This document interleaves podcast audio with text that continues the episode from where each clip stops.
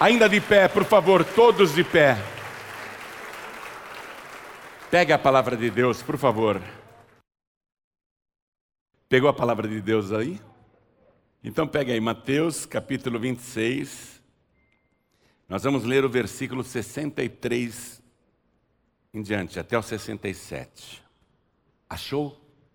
Evangelho de Mateus, capítulo 26, versículo 63. Mateus era um homem culto, foi um dos discípulos mais próximos de Jesus. Quando ele escreveu este evangelho, ele o fez em hebraico. Dos quatro evangelhos, contando Marcos, Lucas e João, dos quatro, só Mateus escreveu em hebraico. Mas depois o evangelho de Mateus foi convertido para o grego, como os outros, porque o grego era a língua que todo mundo falava no mundo todo e a cópia em hebraico se perdeu. Mas nós temos aqui o texto fiel e ele condiz com os demais evangelhos. E Mateus, que foi testemunho ocular dos fatos, principalmente deste julgamento de Jesus, ele conta que durante o julgamento de Jesus, lá no Sinédrio, Jesus era interrogado, porém guardava silêncio. Mateus ficou impressionado com todo mundo. E Jesus, porém, guardava silêncio. Insistindo o sumo sacerdote, disse-lhe: Conjuro-te pelo Deus vivo, que nos diga se tu és o Cristo, o Filho de Deus. Disse-lhes Jesus: tu o disseste. Digo-vos, porém, que vereis em breve o Filho do Homem assentado à direita do Todo-Poderoso e vindo sobre as nuvens do céu. Então o sumo sacerdote rasgou as suas vestes, dizendo: Blasfemou! Para que precisamos ainda de testemunhas? Eis que bem ouvistes agora a sua blasfêmia. Que vos parece? Mateus foi registrando tudo isso que aconteceu no julgamento de Jesus. O sumo sacerdote pergunta para todos os juízes: Que vos parece? E eles respondendo, disseram: É réu de morte. Então cuspiram-lhe no rosto e lhe davam murros, e outros o esbofeteavam. Mateus presenciou isso. Num julgamento, Jesus em silêncio. O julgamento que o condenou à morte.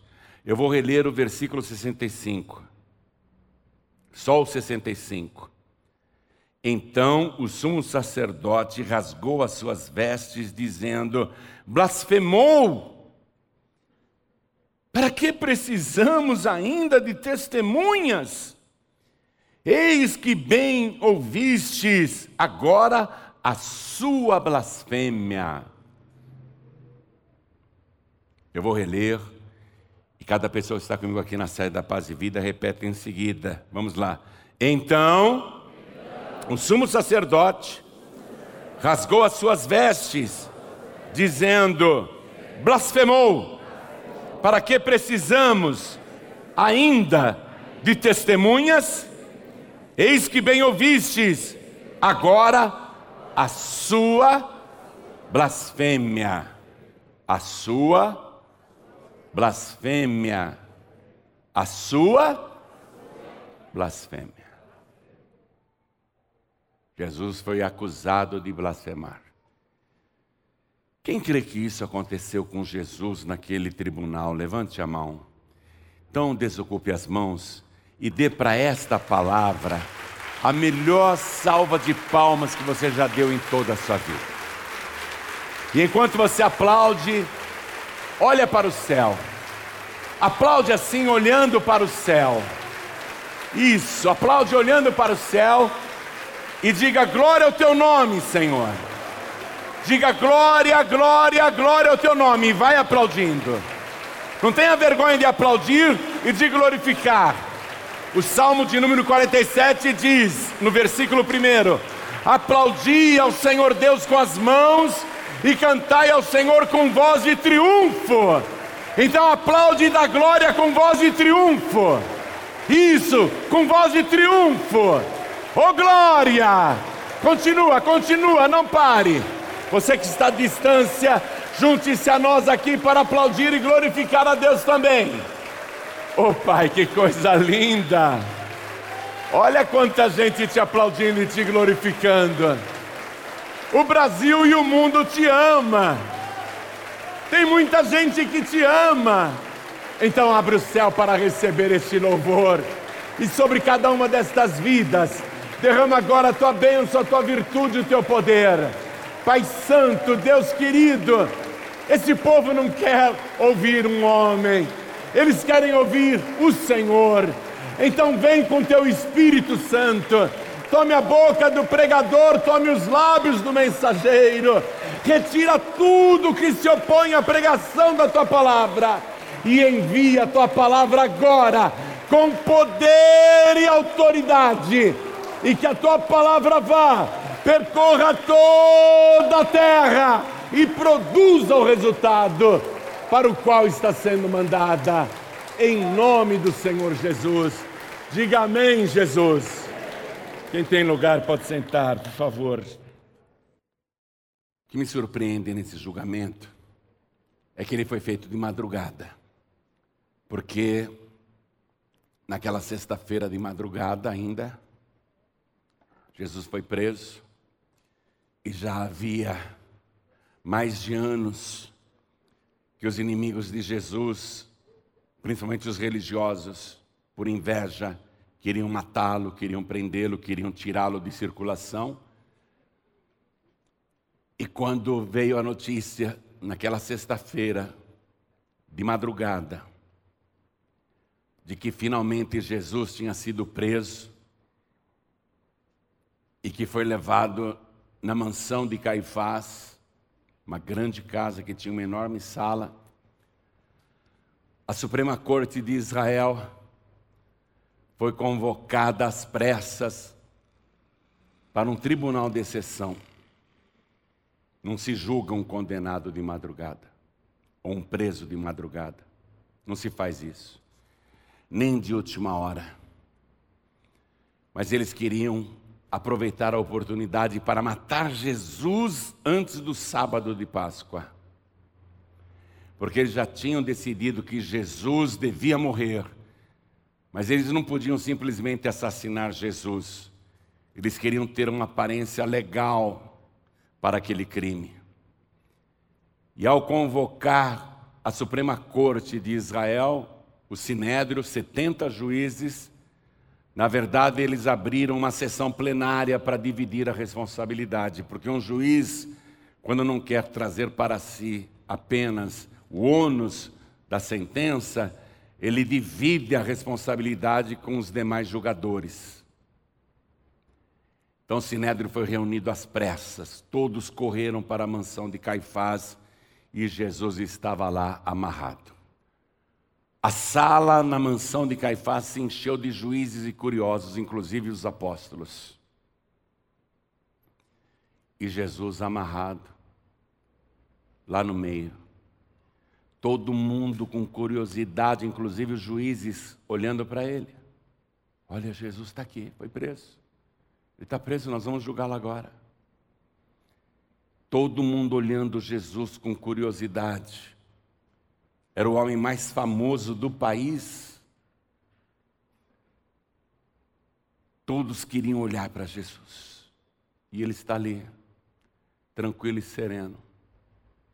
E aí começa o julgamento, aquele tribunal de exceção que já tinha decidido que ele deveria ser condenado e morto.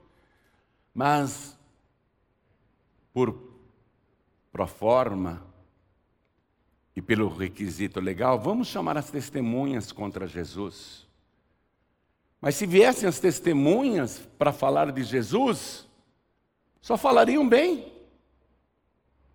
Então eles não deixaram as boas testemunhas entrarem na audiência. Imagine o cego Bartimeu dizendo: Olha, tem uma semana que ele me curou, eu era cego. Imagine. As boas testemunhas não poderiam ter a oportunidade de falar. Mas quem também poderia falar mal de Jesus? Ele nunca pecou, nunca mentiu, nunca enganou, nunca trapaceou, nunca fraudou, nunca adulterou, não tinha vida dupla. Pessoa íntegra, honesta. Quem poderia falar mal de Jesus? Que testemunha poderia se apresentar para fazer qualquer acusação sobre o seu caráter, sobre a sua integridade? E também não havia. Então, os juízes da Suprema Corte de Israel, naquela época, arrumaram falsas testemunhas para que depusessem contra Jesus. E vieram muitas falsas testemunhas mentindo, dizendo que Jesus falou tal coisa, que Jesus proibiu de dar um imposto a César, que Jesus é, mentiu, que Jesus enganou.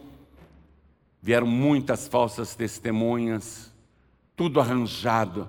Agora, diante das falsas testemunhas, qual era a reação de Jesus? Está aqui, eu li para você no versículo 63. Jesus, porém, guardava silêncio. Isso me causa admiração. Porque eu sou advogado. E eu já fui em muitas audiências. E quando chega a testemunha da outra parte para mentir, e mente descaradamente, a gente que sabe que todo aquele testemunho é falso, aquela testemunha está mentindo, a gente vai ficando com uma revolta por dentro, porque eh, a gente não se conforma. Como é que a pessoa vem no tribunal para mentir? A vontade é dizer, excelência, essa testemunha é uma grande mentirosa, não é nada disso, e se a testemunha continuar mentindo, a vontade é pegar no pescoço e esganar na frente do juiz. Essa é a vontade quando a gente vê uma testemunha falsa. A gente fica enojado. A gente fica com raiva de ver uma pessoa chegar com a cara limpa ali e mentir. É revoltante. Causa fúria, causa indignação. E Jesus foi difamado por aquelas testemunhas.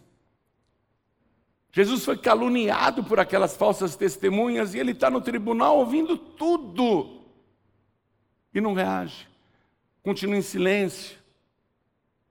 Você sabe a diferença entre calúnia e difamação, né? A calúnia, por exemplo, é alguém chegar e falar assim de você que tirou seu carro no consórcio, que está com o carro lá na garagem, né?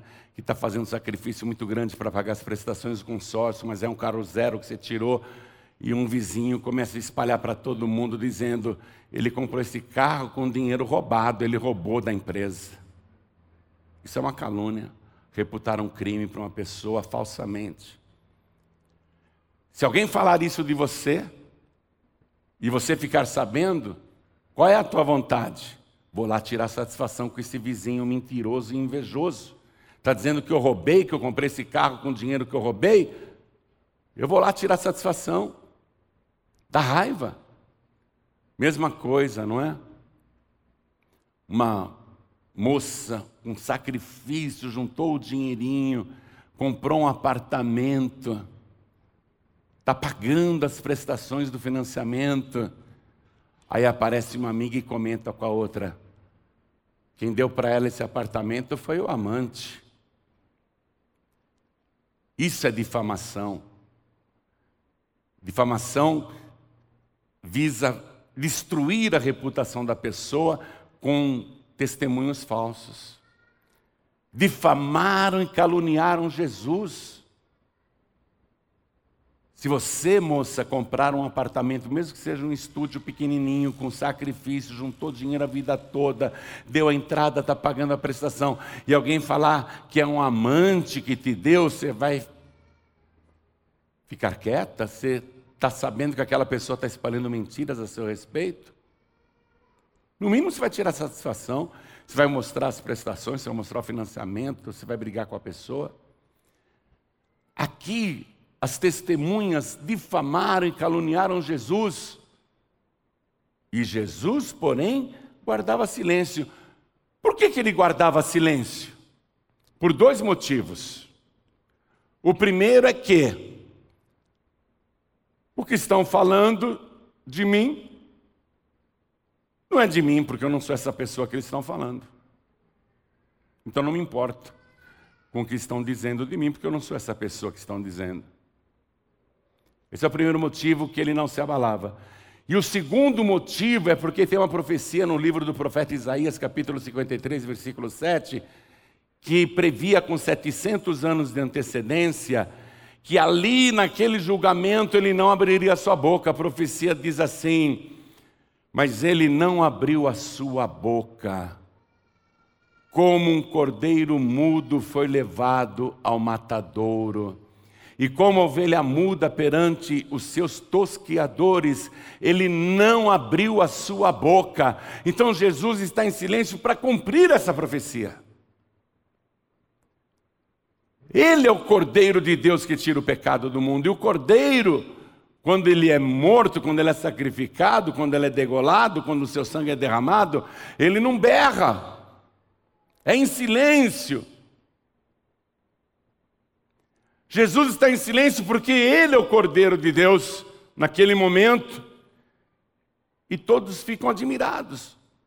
O sumo sacerdote, o Caifás, se desespera. E insistindo, o sumo sacerdote disse-lhe: Conjuro-te pelo Deus vivo que nos diga se tu és o Cristo, o Filho de Deus. Está obrigando Jesus a falar sobre juramento. Nesse exato momento, Jesus interrompe o silêncio, mas não diz eu sou. Veja o versículo seguinte, o 64. Disse-lhes Jesus: Tu o disseste. É vocês que estão dizendo. Ou seja, ele não se acusou, porque se ele fala eu sou sim, ele faria o jogo dos inimigos. Ele colocou o sumo sacerdote numa situação complicada. Tu o disseste, é você que está falando que eu sou o filho de Deus. Mas Jesus complementa dizendo o seguinte: Digo-vos, porém, que vereis em breve o Filho do Homem assentado à direita do Todo-Poderoso e vindo sobre as nuvens do céu. Ele não mentiu. Ele não falou nada mais do que a verdade.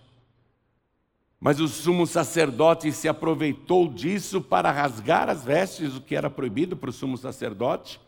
A Torá proíbe o sacerdote rasgar as próprias vestes, mas ele rasgou. Ele está violando a Torá direto aqui. É um assassino esse Caifás. É um homem sem temor de Deus. É um crápula. Ele se aproveita da declaração de Jesus e distorce as coisas. Blasfemou! Cadê a blasfêmia? O que é blasfêmia? Eu quero que você escreva o que significa blasfêmia. A blasfêmia, na língua portuguesa, é uma palavra que veio do grego. Eu não sei falar grego, não, é que eu pesquiso, tá? Uma outra palavra eu sei. A blasfêmia vem do grego. Blacks, ou blacks, que significa mal, com a palavra feme, grega, que significa falar. Então, blasfêmia significa falar mal. Mas é diferente da calúnia e da difamação, porque a calúnia e a difamação você fala contra uma pessoa. A blasfêmia é contra Deus. Falar mal de Deus. Aonde que Jesus está falando mal de Deus aqui? É o sumo sacerdote que está falando mal de Deus, é ele que está blasfemando, mas ele joga o tribunal contra Jesus, impondo sua autoridade de sumo sacerdote. Blasfemou! Cadê a blasfêmia? Para que precisamos ainda de testemunhas? Eis que bem ouvistes agora a sua blasfêmia. Aí ele pergunta para os juízes: Que vos parece? Jesus, silêncio. E eles respondendo disseram: É réu de morte. Anote aí, o versículo 66, finalzinho: É réu de morte. Réu de morte por causa disso, que nem é uma blasfêmia, é a verdade? É com essa acusação que vão sentenciar o inocente à morte? E mais, e mais. Se Jesus blasfemou, se ele realmente cometeu o pecado de blasfêmia, é claro que não, mas vamos imaginar que sim. Se Jesus blasfemou a lei de Moisés, a Torá, os cinco primeiros livros do Antigo Testamento, tinha já uma pena escrita para crime de blasfêmia. E esses homens são seguidores, entre aspas, da Torá, da lei de Moisés. Se o tribunal decidiu que ele blasfemou, então aquele tribunal tinha que executar a pena que estava prevista na lei de Moisés. E eu quero que você vá comigo lá, no livro de Levítico, capítulo 24, versículo 16. Olha o que diz a lei de Moisés, olha o que diz a Torá sobre o crime de blasfêmia. E aquele que blasfemar o nome do Senhor, certamente morrerá. Toda a congregação certamente o apedrejará. Atenção! A lei de Moisés especificava a pena e o modo de execução. Blasfemou? A lei manda apedrejar. Olha aqui. Toda a congregação certamente o apedrejará, assim o estrangeiro como o natural, blasfemando o nome do Senhor, será morto. Blasfemou o nome do Senhor, pena de morte. Maneira de executar o condenado, apedrejamento. Ali no tribunal, por que, que eles não apedrejaram Jesus? Eles podiam ter apedrejado Jesus lá dentro blasfemou. E aí? O que faremos com ele? É réu de morte. Por que, que eles não pegaram as pedras e o mataram, já que era isso que a lei determinava? Por que, que eles não fizeram isso com Jesus? Primeiramente, porque antes de ser preso, no finalzinho do mês de março, Jesus foi para Jerusalém com os discípulos, saiu da Galiléia e foi para Jerusalém. Ele está indo para Páscoa em Jerusalém. A Galiléia é baixa, tem uma subida até a cidade santa. Jesus está indo a pé da Galiléia até Jerusalém, está subindo para Jerusalém. No finalzinho do mês de março, coisa de 14 dias antes de ser preso. Jesus está com os doze discípulos e profetiza para eles. Evangelho de Mateus, capítulo 20, vamos no versículo 17. Mateus, capítulo 20. Vamos ler o versículo 17. Jesus está subindo para Jerusalém. Vou ler para você. E subindo Jesus a Jerusalém, chamou à parte os seus doze discípulos e no caminho disse-lhes: Eis que vamos para Jerusalém, e o filho do homem será entregue aos príncipes dos sacerdotes e aos escribas, e condená-lo-ão à morte. E o entregarão aos gentios, quer dizer, aos estrangeiros, aos romanos, para que dele escarneçam e o açoitem e crucifiquem e o crucifiquem. Cerca de duas semanas antes, Jesus está profetizando: vai acontecer tudo isso comigo, nós estamos indo para lá, vai acontecer isso comigo em Jerusalém. Eles vão me condenar à morte, vão me cuspir na cara, vão escarnecer de mim, e depois eles vão me entregar para os romanos, e eu serei crucificado. Então, por qual motivo principal eles não apedrejaram Jesus naquela hora? Porque Deus amarrou as mãos deles. Eles jamais poderiam executar Jesus por apedrejamento. Por quê? Primeiro, que ele não cometeu crime nenhum de blasfêmia. Ele não blasfemou de Deus coisa nenhuma. E o modo pelo qual o cordeiro tem que morrer é vazando sangue e não apedrejado quando o sangue fica empoçado no próprio corpo. O corpo dele tem que ser drenado de todo o sangue que tem lá dentro. O seu corpo tem que ser esvaziado de sangue, ele é o Cordeiro de Deus que tira o pecado do mundo. Então eles não puderam, naquele momento, executar a lei de Moisés. Poderiam, ah, mas eles não tinham autoridade para matar pessoas. Mentira! O diácono Estevão, que foi o primeiro mártir da igreja, de modo geral, né? Ele foi morto por apedrejamento. Ninguém pediu autorização para os romanos para apedrejar Estevão. Paulo foi apedrejado várias vezes, inclusive, numa parecia morto. Ninguém pediu autorização para o Império Romano para apedrejá-lo e matá-lo por apedrejamento. Eles não precisavam pedir autorização para Pilatos ou para Herodes para matar Jesus apedrejado lá dentro do tribunal, então levá-lo para fora da casa de Caifás e apedrejá-lo na rua. Eles não precisariam de autorização do Império Romano, mas Jesus profetizou com antecedência: vai acontecer assim, assim, assim. Depois que eles me condenarem à morte, eles me entregarão aos gentios, me entregarão aos romanos, para que escarneçam, açoitem e me crucifiquem, porque só os romanos matavam condenados por crucificação. Outros povos não estavam executando prisioneiros e condenados por crucificação. Então, nas mãos dos judeus, Jesus jamais seria crucificado. Somente os romanos executavam os condenados com morte de cruz. Então Jesus sabia de todo o processo que ia acontecer, porque tudo estava previsto com antecedência. Jesus ele tinha que morrer no madeiro. Por que, pastor, que Jesus tinha que morrer no madeiro?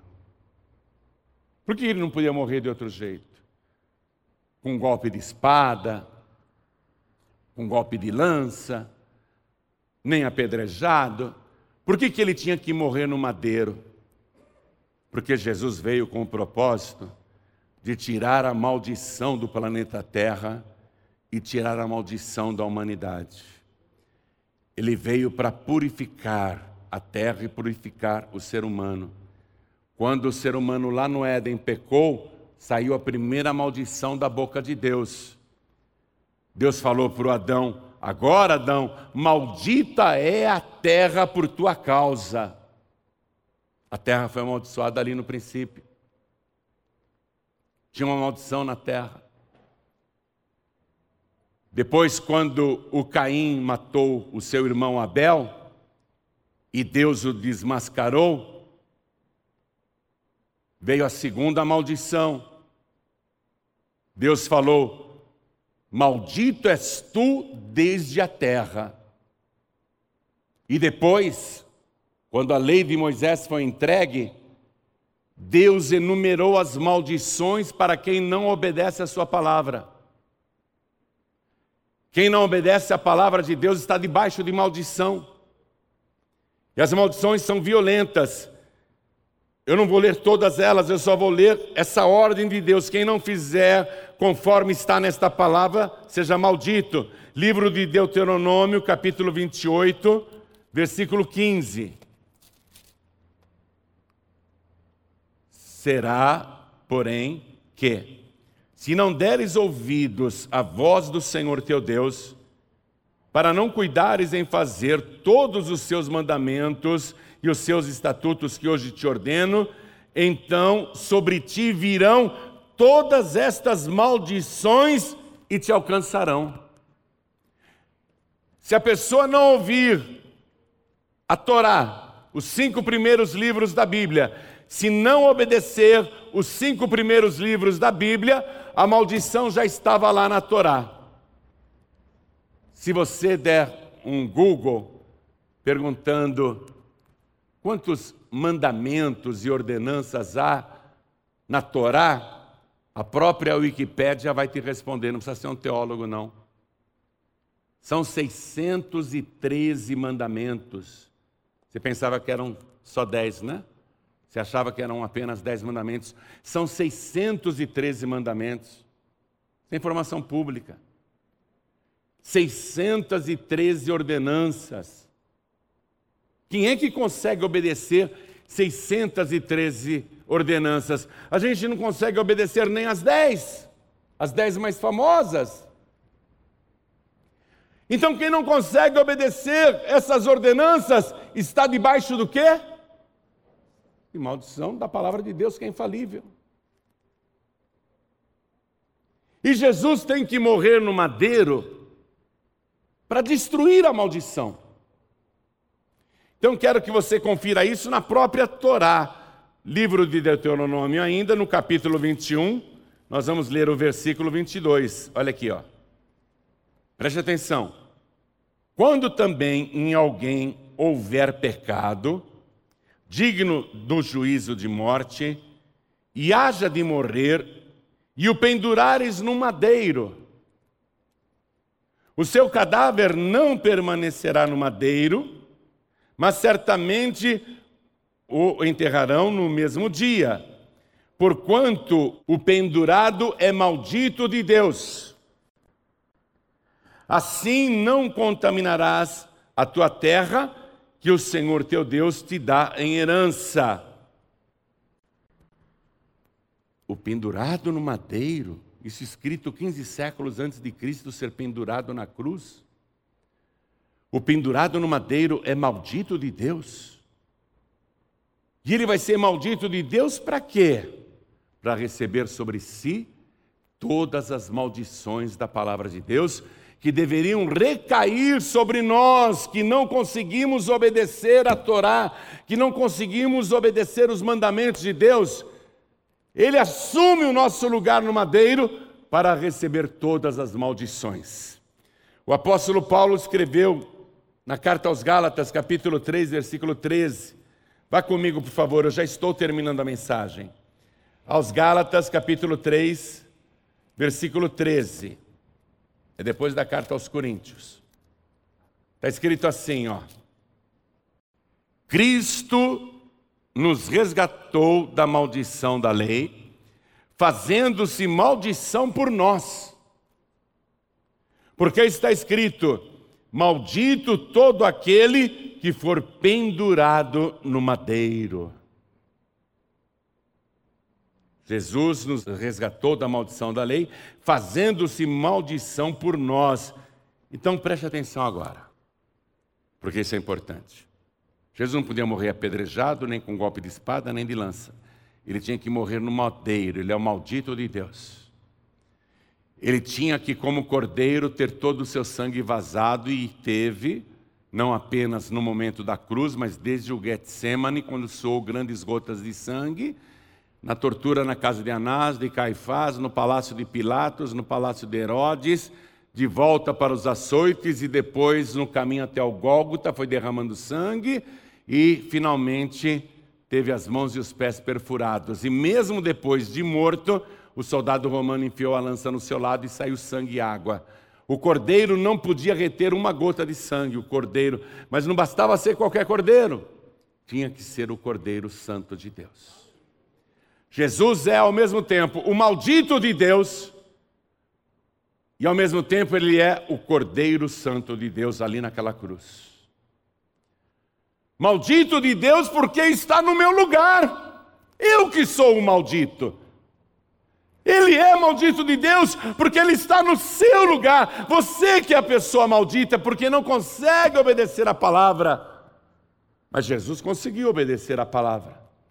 Ele nunca transgrediu nenhum só mandamento. inocente, puro e imaculado. Ele tomou o meu lugar, eu sim deveria estar lá, eu que sou maldito de Deus. Mas ele me resgatou da maldição da lei, fazendo-se maldito no meu lugar. Ele te resgatou da maldição também, fazendo-se maldito no teu lugar.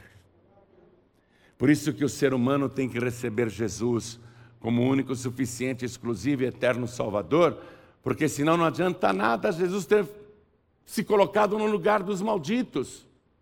Ah, eu não creio em Jesus. Você não acredita nisso? Não acredita na palavra? Não acredita nesse processo todo que Deus elaborou? Então você vai continuar maldito. E eu provo para você, eu provo para você, quando Jesus voltar, ele contou aquela parábola da sua volta, falando que o grande rei se assentaria no seu trono e iria reunir todos diante dele, como o pastor ajunta os bodes e as ovelhas.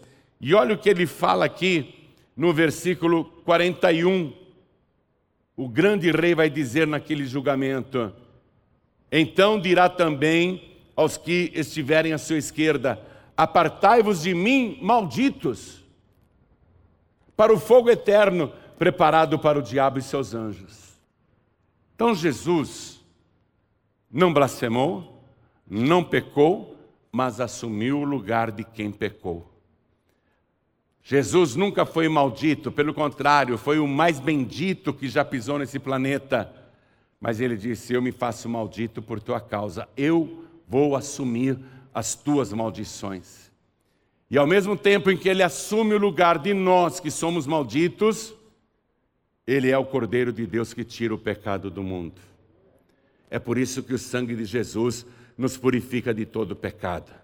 É por isso que todo dia você ouve aqui nesta igreja, o tempo todo, pessoas dizendo: eu era um alcoólatra, eu era um viciado, eu era um perdido, eu era um ladrão, eu era um traficante, eu era um bandido, eu era uma pessoa má, eu era uma pessoa ruim, eu era uma pessoa que não prestava mas eu ouvi falar de Jesus e Ele perdoou todos os meus pecados, Ele me transformou, Ele me libertou e principalmente Ele me salvou. Está entendendo? Quando a pessoa ouve falar de Jesus e entrega a vida para Ele e o recebe como único, suficiente, exclusivo e eterno Salvador, a tua maldição desaparece o sangue do Cordeiro Santo de Deus te purifica de todo pecado. E você deixa de ser maldito para ser bendito. E a palavra diz: todas estas bênçãos de Deus virão sobre ti, correrão atrás de ti e te alcançarão quando ouvires a voz do Senhor teu Deus. Ouvir a voz de Deus. Jesus ele tira a maldição e manda as bênçãos correrem atrás de você. Toda a igreja fique de pé, por favor. Esse é o processo. Quando ele voltar, ele falou: Vou colocar as ovelhas do lado direito e os bodes do lado esquerdo. Eu vou dizer para as ovelhas: Vinde benditos de meu Pai Possui por herança o reino que vos está preparado desde a fundação do mundo. Mas depois ele vai virar para os bodes e ele vai dizer: Apartai-vos de mim, malditos, para o fogo eterno, preparado para o diabo e seus anjos. Sozinho, sozinha você vai continuar maldito, maldita. Você pode ter religião, você pode ser uma pessoa religiosa, nós ouvimos o testemunho da Lucimeire hoje. Ouvimos o testemunho da Lucimeire. O que ela falou para a gente? Foi a Lucimeire? Foi você que disse, Lucimeire, que nasceu no Espiritismo? Era só o que ela conhecia. Ela até ouvia falar de Jesus, mas ela bebia, chorava, o marido foi embora, a vida dela estava destruída. O filho dela se converteu e falou: a senhora vai ouvir esse pregador aqui na rádio todo dia. Ela passou a ouvir a pregação da palavra, não foi? Mas quando o filho falou para ela: Ó, oh, você vai ouvir esse pregador, mas eu já sei quem é Jesus. Não foi? Eu já sei quem é Jesus. Eu acredito em Jesus. O filho falou para ela: Não, você não conhece Jesus. Essa é a maldição que paira sobre o Brasil e o mundo. As pessoas acham que conhecem Jesus. Você conhece o Jesus de filmes, você conhece o Jesus de teatro, você conhece o Jesus de livros, você conhece esse Jesus de gesso, de barro, sei lá o quê. Mas a palavra de Deus está te falando desse Jesus vivo e ressuscitado, santo, puro e imaculado, que tira a maldição do pecado, que transforma o pecador, a pecadora, numa pessoa santa, transformada e salva.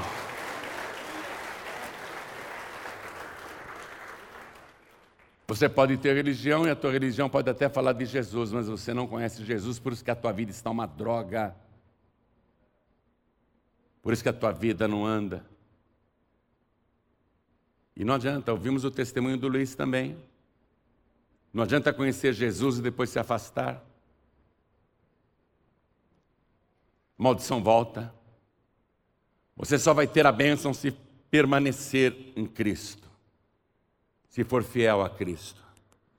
Primeiro passo: crer em Jesus. A lei de Moisés mandava o blasfemador ser apedrejado. Ele não blasfemou coisa nenhuma. Deus amarrou as mãos dos seus algozes. Ele tinha que ser crucificado, pendurado no madeiro, porque já estava previsto 15 séculos antes que o pendurado no madeiro é um maldito de Deus. E ele se fez maldição por nós, para nos resgatar da maldição da lei. Só tem um jeito de você se livrar da maldição, porque você não consegue obedecer a palavra. Você não consegue. Você já desrespeitou muito a palavra de Deus, os mandamentos de Deus, os cinco primeiros livros. Muitos aqui não conseguem obedecer nem os dez principais mandamentos, os mais famosos. Talvez está debaixo de uma grande maldição. Mas Jesus falou: Eu assumo a tua maldição. Eu assumo o teu lugar. Você vai me entregar a sua vida. E eu vou fazer essa transferência. Eu pego a tua maldição para mim, olha o que Jesus está te propondo. Eu pego todas as tuas maldições, todos os teus sofrimentos, todos os teus tormentos, todos os teus demônios, toda a tua condenação eu pego para mim. E como Cordeiro Santo, eu te purifico de todo pecado e te transformo na hora numa pessoa bendita de Deus. Você vai ser bendito, bendita de Deus. Isso é instantâneo. É assim. Você entrega a vida para Jesus e Ele te transforma. Ele arranca toda a maldição de você. Ele morreu no madeiro para se fazer maldito no nosso lugar. Por isso que ele tinha que ser crucificado, e na época dele, só um povo, só um país no mundo crucificava os condenados, os romanos, Roma. Tudo foi elaborado, cuidadosamente planejado, para que a maldição saia da sua vida quando você decidir seguir Jesus de verdade. Não esse Jesus pitoresco, não esse Jesus de fábulas, não esse Jesus de conto de carochinha. Eu estou falando do verdadeiro Jesus. Esse que foi morto na cruz Ficou das nove da manhã até as três da tarde vazando sangue. Morreu sem pecado. Morreu por cada pessoa que nele crê. E foi sepultado. Mas como ele recebeu os nossos pecados, as nossas maldições, ele foi para o inferno. Você sabia disso? Era eu que devia ter ido para o inferno. Era você que devia ir para o inferno. Mas Jesus disse: Eu vou no teu lugar e com os meus pecados e os teus pecados ele desceu até o inferno. E lá no inferno, ele se despojou Ele se desfez dos nossos pecados, ele se limpou dos nossos pecados, voltou a ser santo e glorioso, puro, imaculado, e o diabo paralisado não teve reação quando Jesus se aproximou e arrancou das mãos do diabo as chaves da morte e do inferno. E de posse destas chaves, Jesus Cristo ressuscitou. E hoje Ele pode garantir vida eterna, perdão dos pecados, vida abençoada a toda pessoa que nele crê, a toda pessoa que se entrega para Ele.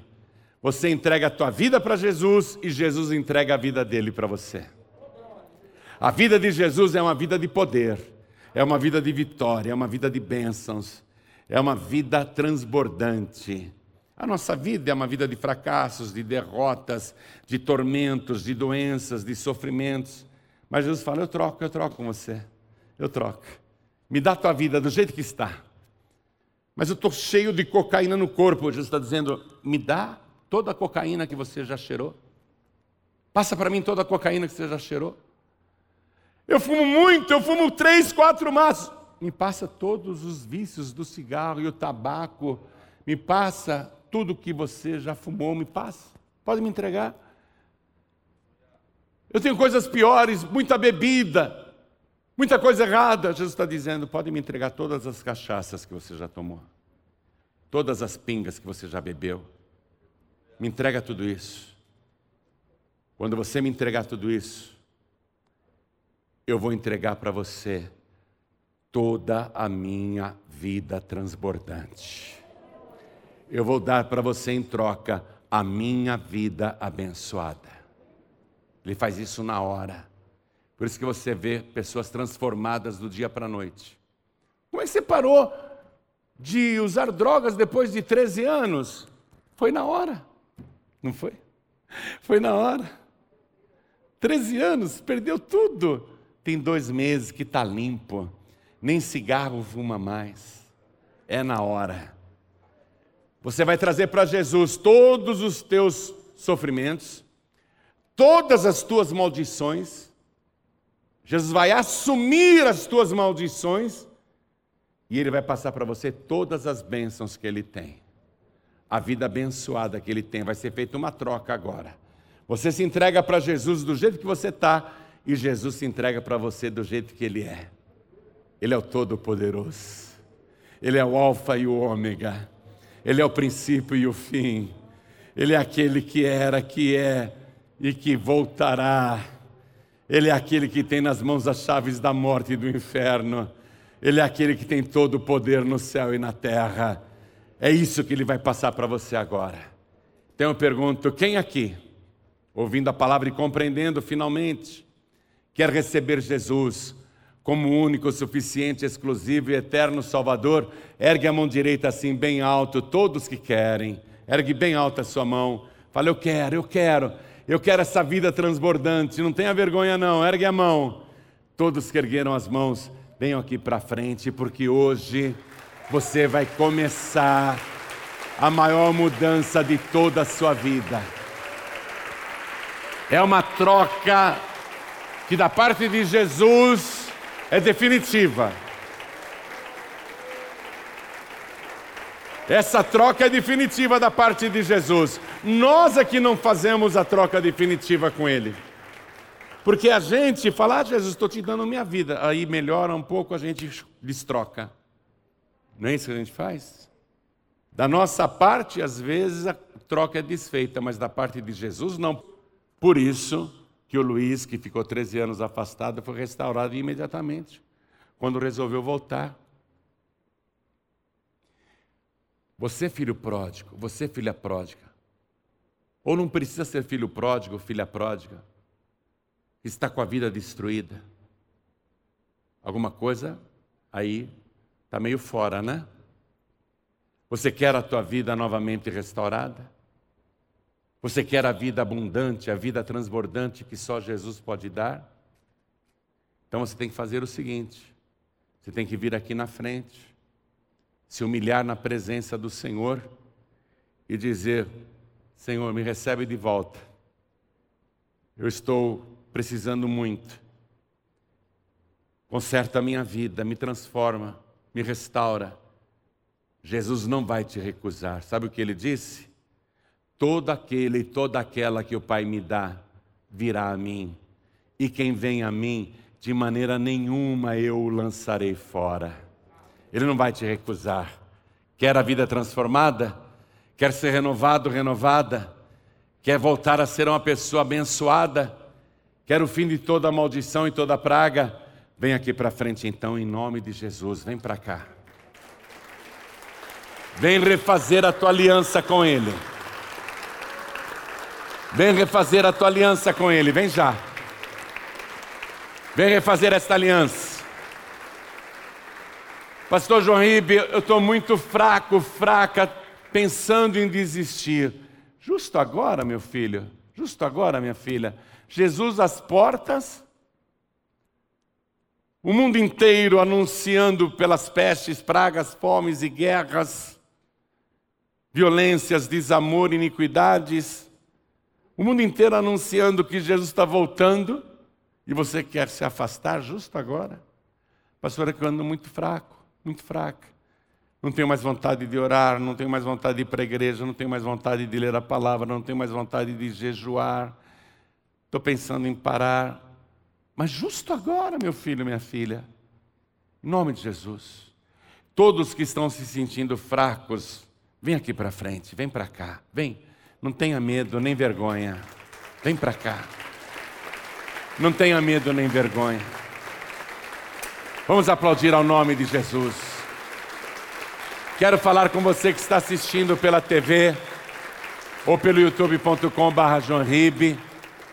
Você quer entregar a vida para Jesus? Você quer voltar para Jesus? Quer mudar de vida?